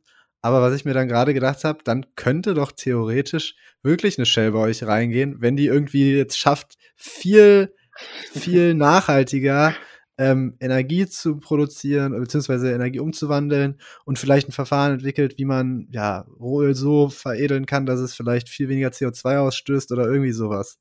Ja, ähm, das stimmt. Dar darüber könnte man nachdenken. Nichtsdestotrotz haben wir natürlich auch ein Negative Screening vorgenommen, weil wir bestimmte Branchen dennoch ausschließen wollen. Ja, also beispielsweise ähm, stören wir uns irgendwie daran, einen Nachhaltigkeitsfonds aufzulegen und dann sind da überwiegend ähm, Ölwerte und Rüstungswerte drinne. Das passt einfach nicht zusammen. Ja, also wir haben gesagt, wir müssen bestimmte Branchen konsequenterweise ausschließen, weil das unseres Erachtens nach halt zu einem Nachhaltigkeitsfonds gehört, dass man bestimmte Geschäftstätigkeiten als nicht nachhaltig deklariert. Gleichwohl brauchen wir die Transformationsprozesse in den Unternehmen. Und das ist eigentlich das, worauf es jetzt gerade ankommt, wenn wir das Pariser Klimaschutzabkommen erfüllen wollen. Wir müssen die Transformation in irgendeiner Weise unterstützen. Ja? Wir müssen die Industrie dazu befähigen, schnell zu, transform äh, zu transformieren. Und das wollen wir eben machen, indem wir gezielte Investitionen in solche Unternehmen starten und Privatanleger dabei vor allem partizipieren lassen, an diesem Transformationsprozess teilzuhaben. Das ist so ein bisschen der Gedanke dahinter. Genau ist vielleicht auch so ein bisschen das, äh, die Sache, dass ihr nicht unbedingt jetzt die Unternehmen drin haben wollt, die jetzt noch sehr, oder vielleicht mal andersrum gesagt, eine Siemens ist ja ein sehr stabiles Unternehmen. Habt ihr das auch so ein bisschen im Hinterkopf, dass ihr sagt, wir wollen jetzt nicht nur die Unternehmen aus starken Wachstumsbranchen, die vielleicht vom Geschäftsmodell her noch ein bisschen instabiler sind, weil sie weniger, weil sie vielleicht noch gar keine Gewinne machen, sondern dass ihr auch so ein bisschen darauf achtet, dass der Fonds nicht so volatil wird, sondern auch ein paar paar Anker, sage ich mal, drin hat. Ist das auch so ein, was damit reinspielt? Genau, also das ist auf jeden Fall eine Erwägung, genau stabile Werte zu haben, äh, Qualitätswerte zu haben, völlig richtig.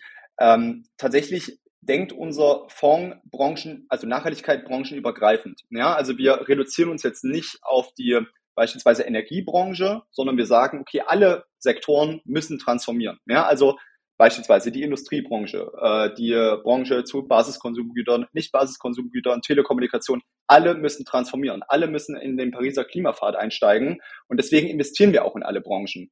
Und mit diesem Hintergrund erstmal, wir investieren branchenübergreifend. Und dem Hinweis, wir unterstützen in Transformationsprozessen. Und des Weiteren noch dem Hinweis, die Daten müssen ja vorhanden sein zu jedem Unternehmen, führt das automatisch dazu, dass man durch die Verfügbarkeit von Daten wieder in der Allokation ein bisschen beschränkt wird. Ja, also große Blue Chips oder Big Caps, sage ich mal, die können sich das natürlich leisten, solche ESG-Daten zur Verfügung zu stellen, weil sie einfach Kapazitäten im Unternehmen haben. Kleinere, beispielsweise S-DAX-Unternehmen, haben wahrscheinlich nicht so hohe Kapazitäten und deswegen stellen diese Daten auch nicht zur Verfügung. Also dieses Stützen auf wissenschaftliche Fakten, also Daten, führt unterm Strich dazu, dass man überwiegend in ja, Big und Mid Caps investiert. Genau, also überwiegend sind wir in Blue Chips auch deswegen investiert. Ja. Nachdem wir jetzt schon die Siemens hatten, äh, was für andere Unternehmen kann man sich noch so vorstellen? Also momentan haben wir beispielsweise eine PayPal noch drinne. Wir haben eine Capgemini. Ich, ich könnte jetzt halt alle 40 Werte nennen. Es ist wirklich branchenübergreifend. Ja, also wir sind nicht, wir haben zum Beispiel auch eine Vestas drinne. Ja, also wir haben auch einen erneuerbaren Energiewert drinne, der transformiert. Wir denken Nachhaltigkeit, wie gesagt, eben branchenübergreifend. Das heißt, wir haben uns den MSCI World genommen, geschaut, wie ist der allokiert, in welchen Branchen.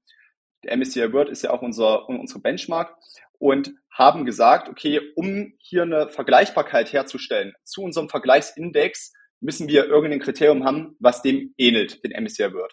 Und da wir ein sehr konzentriertes Portfolio haben, haben wir sozusagen die Branchenstruktur des MSCI World nachgebildet und investieren da in die größten Emissionsreduzierer. Genau. Und äh, wir hatten ja jetzt eben auch so als Beispiel angesprochen, irgendwie 300 Unternehmen im MSCI World. Äh, wo liegt so die grobe Richtung. Also ich würde sagen, ja, Emissionen senken ist etwas, was sich vor allem große Konzerne leisten können oder halt sehr kleine Startups. Also ich glaube, für Mittelständler ist es tatsächlich irgendwo am schwierigsten oder halt auch so, so S-DAX-Konzerne, vielleicht achten die deshalb noch nicht so sehr drauf. Aber wie viele von den großen, von den MSCI World Unternehmen sind wirklich so auf dem Weg, irgendwie die Pariser Klimaziele zu erfüllen? Weil ich nehme es auf jeden Fall schon so wahr, dass zum Beispiel in Deutschland sehr viele Unternehmen irgendwie das zumindest, also das, zumindest das Nachhaltigkeits- und Umweltthema irgendwie in ihre Slides reinmachen. Aber natürlich achte ich jetzt nicht ganz so genau drauf, äh, wie, wie sehr die die Mission da verfolgen und äh, welches Ziel die dann da einhalten. Ja, also tatsächlich eigentlich eine ganze Handvoll Unternehmen. Also auffällig ist, dass gerade der Norden von Europa schon ziemlich weit ist, was Transformation angeht, auch ähm, was ähm, ja die Märkte im Osten angeht. Also Werte aus Singapur beispielsweise sind auch sehr, sehr stark dabei, Emissionen zu reduzieren. Wo es halt wirklich noch hängt, sage ich mal, sind vor allem US-Werte. Aber auch hier sehen wir, ähm, dass Emissionen gesenkt werden. Also wir haben zum Beispiel deswegen eine AMD bei uns im Fonds, ja, die halt wirklich auch stark Emissionen reduzieren. Aber beispielsweise auch eine Adobe, eine PayPal hatte ich schon genannt, eine Hewlett Packard, etc. Ja, also wir haben viele unterschiedliche Werte, ähm, die gerade dabei sind zu reduzieren. Habt ihr auch eine Tesla drin? Tesla haben wir tatsächlich nicht drin. Nee. Tesla fliegt bei uns ähm, in den SDGs raus, also in den äh, UN-Nachhaltigkeitszielen. Genau. Aber, aber, interessant, jetzt hast du ja vier IT-Unternehmen aufgezählt, die ihr aus den USA habt. Also, äh, was, was habt ihr noch so für, also du hast ja auch gesagt, ihr investiert ja in Industrie oder sowas. Ähm, was habt ihr so für langweilige Industrieunternehmen oder Basis- oder Nicht-Basiskonsumgüter aus, aus den USA oder vielleicht irgendwie auch aus Europa? Ja, zum Beispiel haben wir auch eine Stanley Black Decker äh, bei uns im Portfolio, ne? beispielsweise. Wir haben aber ja, zum Beispiel auch eine Zebre haben wir drinne. Mhm. Ja, also auch Immobilienwerte sind bei uns vertreten. Ja, wir haben ähm, überwiegend, das stimmt schon, in den USA Technologiewerte. Das stimmt. Wir haben tatsächlich, äh, was du angesprochen hast, Benjamin, Basiskonsumgüter und Nicht-Basiskonsumgüter sind bei uns tatsächlich eher in Europa angesiedelt. Ja. Habt ihr Henkel?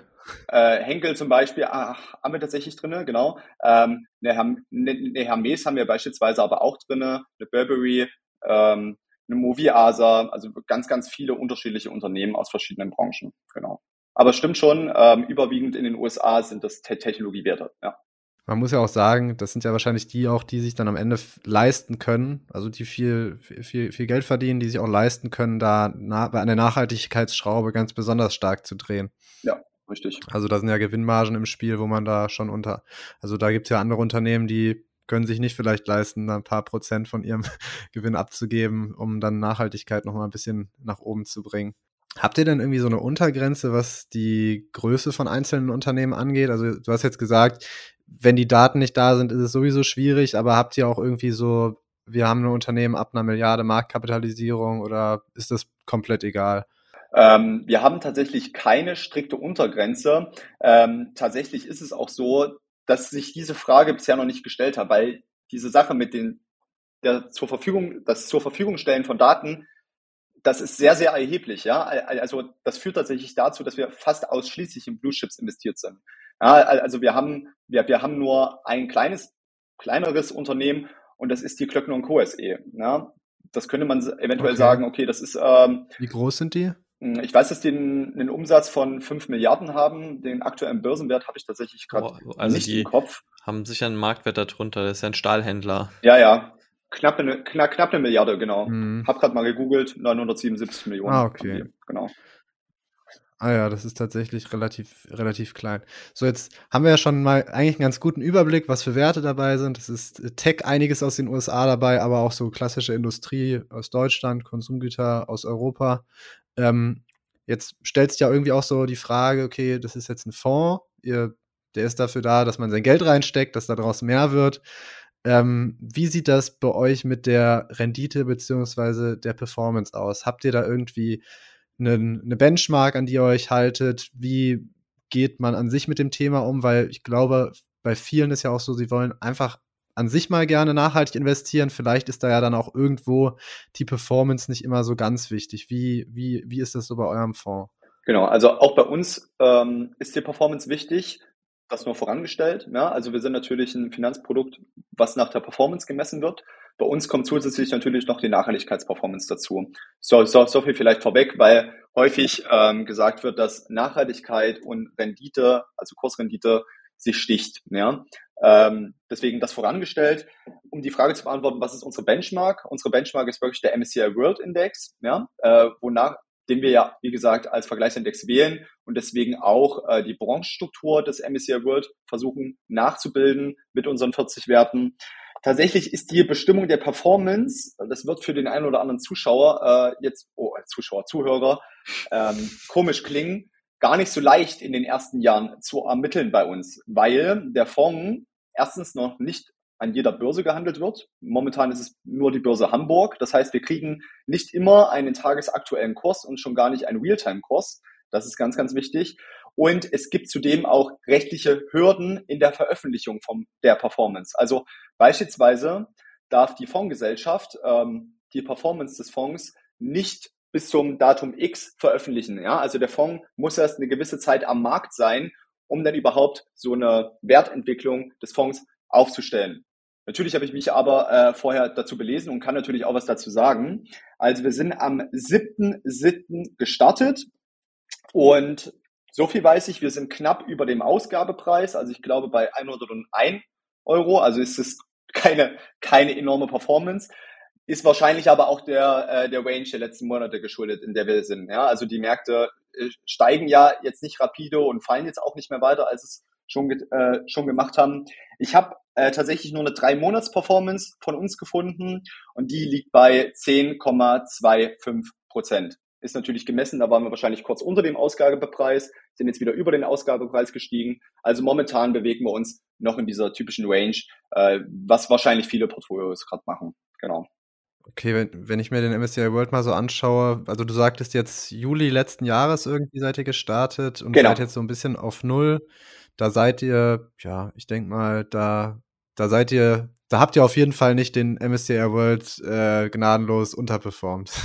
nee, das auf keinen Fall. Das auf keinen Fall, ja. Das bekommen wir auch immer sofort mehr. Also wenn die Differenz zu groß wird, dann schlägt dann auch die KVG äh, Alarm, so. denke ich, genau. Und auch die Investoren. genau. Aber ich muss sagen, da bin ich schon beeindruckt, dass ihr euch da so einen, ähm, also so einen doch sehr renditestarken ähm, Vergleichsindex holt, weil ich sag mal, der MSCI World, der wird ja von vielen Fonds Fonds auch gescheut als Vergleichsindex, weil man dann sagt, okay, das passt jetzt, ist kein guter Vergleichsindex, weil wir sind jetzt vor allem, ähm, ja, in der Region haben wir eher Aktien und der MSCI World ist ja eher weltweit und wenn ihr jetzt sagt, ihr nehmt den als Vergleich, das ist, ähm, das das sehe ich bei tatsächlich wenigen Fonds, dass man da praktisch sich diese, das aufbürdet. Genau, das haben die, den Hinweis haben wir häufig bekommen.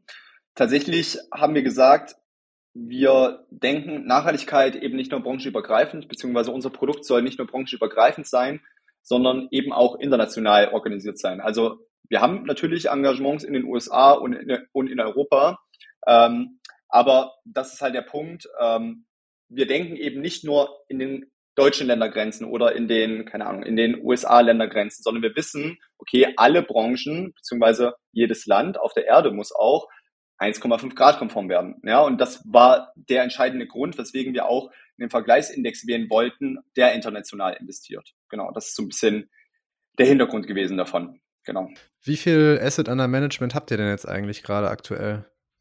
Genau, ich habe es eben nochmal nachgeschaut. Wir haben momentan 9,1 Millionen Asset under Management. Genau. Wir haben in diesem Jahr allerdings ähm, ziemlich viel ausstehen, sage ich mal. Ähm, also wir haben ziemlich vielversprechende äh, Gespräche in naher Zukunft, so dass wir, da sind wir ziemlich sicher, in diesem Jahr auf jeden Fall die 10 Millionen Marke knacken werden, was äh, ganz, ganz wichtig ist für Fonds, die 10 Millionen, Knack, äh, 10 Millionen Marke äh, zu knacken. Ja. Bin da sehr guter Dinge, weil unser Fonds rechnet sich ja jetzt schon, ähm, das, das muss man sagen, also wir können alle Dienstleistungen bezahlen, also die, die GmbH erwirtschaftet äh, sozusagen genug Geld, um alle Kosten zu decken. Nichtsdestotrotz ist es natürlich schön, äh, wenn das Volumen steigt, weil erstens ist es der Sache dienlich, ja, wir wollen Gelder 1,5 Grad konform allokieren und natürlich ist es ähm, ja halt auch toll, das Volumen weiter auszuweiten, weil man dann natürlich wiederum andere Investoren ansprechen kann. Ja, ich hatte vorhin die unterschiedlichen Schwellen genannt, beispielsweise 20 Millionen AOM für Stiftungen und Versorgungswerke, ganz, ganz interessant. Und das ist einfach cool, würde ich sagen, weil man dann auch wieder in ein anderes, in ein verschiedene Klientel reinkommt. Ja, also jetzt sind wir momentan vor allem bei äh, Vermögensverwaltungen, Family Offices unterwegs und dann springt man dann eben mal zu Stiftungen, Versorgungswerken, die wieder eine komplett andere Sichtweise auf Sachen haben oder auch Bistümer, ja, die achten eben jetzt beispielsweise nicht so stark auf die Kursrendite, sondern Stiftungen achten darauf, okay, ist das ein tesorierender Fonds oder ein ausschüttender Fonds? Wie hoch ist die Ausschüttungsquote? Bistümer hingegen achten darauf, okay, ähm, erfüllt dieser Fonds die, die Richtlinien ja, unseres Bistums, ja, also ist beispielsweise ähm, Alkohol, Pornografie und so weiter ausgeschlossen. Gut, Alkohol wahrscheinlich nicht, aber ihr wisst, was ich meine, ne? so interne Richtlinien in der katholischen Kirche. Also mhm. Also der Fokus wechselt dann auch mal und das macht den Job meines Erachtens nach auch so spannend äh, im Vertrieb, weil man dann mit ganz, ganz vielen unterschiedlichen Leuten zusammenarbeiten kann. Das ist meines Erachtens nach was sehr, sehr cool ist. Ja. Äh, da, da habe ich auch direkt äh, zwei Fragen. Also erstmal, ihr, euer Fonds, ist der ausschüttend oder tesorierend? Der ist momentan in beiden Tranchen äh, tesorierend, genau. Okay. Also der, äh, ich, ich habe das so verstanden, dass ausschüttend oft ein bisschen attraktiver ist für viele, äh, für viele institutionelle Investoren. Genau, richtig. Also völlig richtig. Ähm, die E-Tranche in unserem Fonds soll jetzt auch im März geändert werden zu ausschüttend. Ja, also genau, die, also die Tranche für institutionelle Investoren, genau, die wird jetzt deswegen auch geändert, weil völlig richtig, institutionelle Investoren da häufig ein Interesse dran haben. Insbesondere wurde uns gesagt, Versorgungswerke und Stiftungen haben dann ein sehr gesteigertes Interesse dran, dass der Fonds ausschüttend ist. Genau, und dann habt ihr noch eine R-Tranche, also für Retail und ich habe das auf jeden Fall gesehen, die habt ihr ja auch noch vor gar nicht so langer Zeit, glaube ich, imitiert. Genau. Und die, also ähm, da hatte ich mich jetzt auch so ein bisschen eingelesen, der Privatanleger-Teil, der ist jetzt noch nicht so groß, natürlich, weil er auch so jung ist. Nee.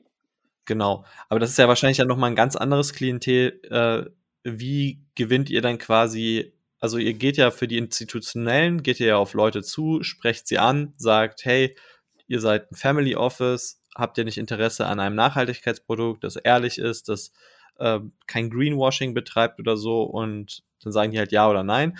Und wie geht man dann auf die Privatanleger zu? Weil natürlich eure Privatanlegertranche, die muss ja auch irgendwie rentieren. Ich denke mal, ähm, da habt ihr ja auch irgendwo von oben dann die Vorgabe, dass ihr gucken sollt, dass da natürlich auch Geld reinfließt. Wie würde man das denn für Privatanleger ausrollen? Genau, ähm, also völlig richtig. Äh, die Erdtranche muss sich auch sukzessive füllen. Gleichwohl ist die Erdtranche in den ersten Monaten ähm, jetzt nicht so stark gefüllt worden, einfach weil Privatanleger gar nicht die Möglichkeit lange hatten, in den Fonds zu investieren, weil halt beispielsweise nicht börsennotiert war oder hohe Ausgabeaufschläge fällig wurden, wenn ein Privatanleger kaufen wollte. Und das war der erste Schritt, ähm, den wir jetzt gemacht haben in der Vergangenheit, ähm, das Produkt erstmal für Privatanleger interessant zu machen. Das haben wir beispielsweise gemacht, indem wir einen weiteren Dienstleister angebunden haben von Supermarkt und die wiederum haben Kooperation mit der eBase und der FFB. Ähm, und wenn man über unsere Website, also über unsere ASI-Website, ähm, den Fonds kaufen will direkt, wird man quasi weitergeleitet zur eBase oder zur FFB und da hat man die Möglichkeit, den Fonds ohne Ausgabeaufschlag beispielsweise zu kaufen. Also man spart sich beispielsweise einfach mal fünf Prozent. So, ne, das ist schon nicht schlecht. Genau, das war ein wichtiger, eine wichtige Sache, die wir hatten, die wir zuvor regeln müssen, bevor wir mit der Akquise von auch privaten Geldern anfangen. Eine zweite Sache, ähm, wo sich insbesondere mein Geschäftskollege Robin Scheffel äh, sehr reinhängt, dass wir bei so typischen Neo-Brokern mit aufgenommen werden. Das ist nämlich gar nicht so leicht. Insbesondere sind wir gerade dabei, bei Scalable aufgenommen zu werden. Ähm, nichtsdestotrotz gibt es schon die Möglichkeit, uns zu kaufen und über die Börse. Und wir wollen dieses Jahr auch starten damit. Und zwar zum einen ist geplant, dass wir Fahrten über die Börsenvereine machen. Wir sind ja selbst Vorstände, also Robert und ich im Regionalverein Leipzig. Und der hat natürlich Kontakte wiederum zu anderen Börsenvereinen. Und so wollen wir ähm, so eine Art Börsenfahrt aufziehen, also nur für Robin und mich, dass wir eben den Fonds bei anderen Börsenvereinen vorstellen, um das Produkt erstmal so bei privaten Leuten anzusprechen. Wir sind schon häufig äh, oder beziehungsweise häufiger waren wir jetzt schon ähm, zu Gast bei beispielsweise auch bei Lisa im Podcast, aber auch bei anderen Zeitschriften. So wird man bekannt. Und insbesondere, und ich glaube, das wird auch der größere Teil sein, ist der Strukturvertrieb, ähm, der wahrscheinlich in diesem Jahr mit angebunden wird, genau, für privates Geld. Okay, also dann, dann gibt es den Strukturvertrieb. Ich weiß jetzt nicht, ob ihr da schon irgendwie was gesucht habt oder so, oder ob die sich dann das über den. Ja, ja, da, hat, Fonds. Da sind wir auch schon ziemlich weit. Ähm, da muss ich mich aber zurückhalten, was ich sage. Ja, genau. Also damit halt einfach hier jeder weiß, was mit Strukturvertrieb gemeint ist, dass dann halt irgendwie eine, ähm, eine Tekes oder sowas, also von, von so Vermögensberatern, die dann einem äh, verschiedene Produkte vorstellen oder sowas und dann einen beraten entsprechend. Und da könnte dann euer Fonds dabei sein, entsprechend für dann wahrscheinlich bei irgendeinem von den Vermögensberatern, die es so gibt. Genau, richtig. Interessant. Also ähm, man merkt, es sind auf jeden Fall zwei völlig verschiedene Herangehensweisen tatsächlich. Also ich glaube, die meisten Leute stellen sich einen Fonds so vor, so ich mache mir hier so meinen Dirk Miller Fonds und äh, versuche ganz viele Privatanleger zu finden, die rein investieren. Äh, ich glaube aber tatsächlich, dass so wie du es jetzt gesagt hast, der institutionelle Weg ist halt eigentlich der klassische Weg, so der Weg wie wahrscheinlich die meisten Fonds eigentlich starten und nur die wenigsten werden dann eigentlich der breiten Masse wahrscheinlich geöffnet. Ja, das kann man auch, das kann man auch ziemlich schnell selbst testen, wenn man jetzt nicht gleich einen Fonds gründen will oder beziehungsweise eine GmbH dazu gründen will und so. Indem man sich beispielsweise einfach mal die Mühe macht, man äh, macht sich ein Wikifolio und versucht das mal zu verkaufen, das Wikifolio an Privatleute. Da kriegt man relativ schnell mit. Das geht gar nicht so gut. Äh, so, man, und vor allem kommen da verhältnismäßig geringe Summen bei rum. Vor allem Summen, die sich halt auf keinen Fall rechnen. Deswegen genau, also man sollte, wenn man sowas machen will, natürlich mit wir nennen es immer großen Tickets anfangen. Ja? Also mit äh, Tickets, die auch mal in ja, Millionenbereich sind. Genau. Ja, und ich meine, das ist ja so ein bisschen, man steigt dann Level auf, äh, habe hab ich so das Gefühl, und dann ermöglichen sich einem neue Möglichkeiten und dann, ja, muss man muss erstmal so den Richtig. ersten steinigen Weg hinter sich bringen, aber wenn man das geschafft hat, dann stelle ich es mir vor, läuft es danach auch immer geschmeidiger und auch ein bisschen besser. Genau. Also das Schwierigste ist wirklich, diese kritische Größe zu erreichen, dass es sich für alle rechnet, ja, also für alle Dienstleister und für sich selbst halt. Die ist bei uns zum Glück schon erreicht. Da sind wir super froh drüber, also wirklich enorm froh drüber, weil das war sehr, sehr anstrengend, neben dem Studium noch das Ganze zu machen. Ja, deswegen, das würde ich sagen, Schwierigste haben wir hinter uns. Nichtsdestotrotz ist es weiterhin viel Arbeit, ja. Also wir müssen das Produkt natürlich weiterhin bekannt machen. Wir haben natürlich gerade, ihr habt schon völlig richtig gesagt, vorhin im, e im ESG-Bereich enorm viel Konkurrenz. Was ja auch schön ist eigentlich, um ehrlich zu sein. Ja, wir wollen ja sozusagen ähm, ja, eine nachhaltige Wirtschaft schaffen. Von daher ist das gar nicht so schlecht, dass es da auch einen Wettbewerb untereinander gibt. Ja, Wäre das beste Produkt. Ja, auf jeden Fall. Ähm, also ich muss sagen, ich habe jetzt nochmal, bin nochmal meine Fragen durchgegangen. Ich glaube, ähm, ja, im Grunde haben wir alles beantwortet. Ähm, was mich jetzt noch, eine Sache, die mich interessiert, weil ich es auch am Anfang ein bisschen angeteasert habe. Du hast ja gesagt, du studierst nebenbei noch. Du bist jetzt praktisch, du warst eine Zeit lang Fondsmanager und Student gleichzeitig. Wie viel Zeit muss man denn jetzt, wenn man jetzt gerade Student ist, also wenn wir jetzt hier Studenten oder Studentinnen haben, die zuhören, was müssen die denken, wie viel, oder warum müssen die rechnen, wie viel Zeit müssen die in der Woche investieren, um auch nach anderthalb, in anderthalb Jahren so einen Fonds aufgebaut zu haben? Ja, ähm, also ich kann es nie, niemandem raten, das nachzumachen, weil es wirklich eine sehr, sehr herausfordernde Zeit war. Ähm, genau, weil es bei mir auch, auch nicht nur Studium und die GmbH war, sondern ich, wie gesagt, auch noch im Börsenverein tätig und so. Das war wirklich sehr, sehr anstrengend. Ähm, ja, wie viel Zeit kostet das? Also ich würde sagen, Fondsmanagement mindestens acht Stunden am Tag und gerade wenn du im Aufbau bist, arbeitest du eigentlich alle sieben Tage die Woche. Also du musst halt was machen. Also ohne mhm. dich passiert halt nichts. Ne? Und Leute anrufen, das dauert halt. Ja? Also es kostet viel Zeit. Man arbeitet mehr als zwölf Stunden am Tag, wenn man vieles gemein, äh, also mit Studium zusammen arbeitet man von früh bis abends. Das ist einfach so. Ja. Aber dann bin ich ja beruhigt. Dann äh, ist das wohl bei allen Unternehmensgründungen so, dass man sieben Tage die Woche äh, zweistellige Stundenanzahlen arbeitet. Gut, ähm, ja, also ich, ich habe alles beantwortet. Ich weiß nicht, Benjamin, ob du noch was hast. Ähm, nee, ich bin auch fragenlos. Aber äh, war auf jeden Fall sehr spannend. Ähm, Willi, es war sehr cool, dass du da warst. Ich glaube, also ich persönlich habe auch noch mal das ganze Thema besser verstanden. Ähm, und ich glaube, hoffe, du als Zuhörer hast es auch nochmal besser verstanden und vielleicht interessierst du dich ja dafür.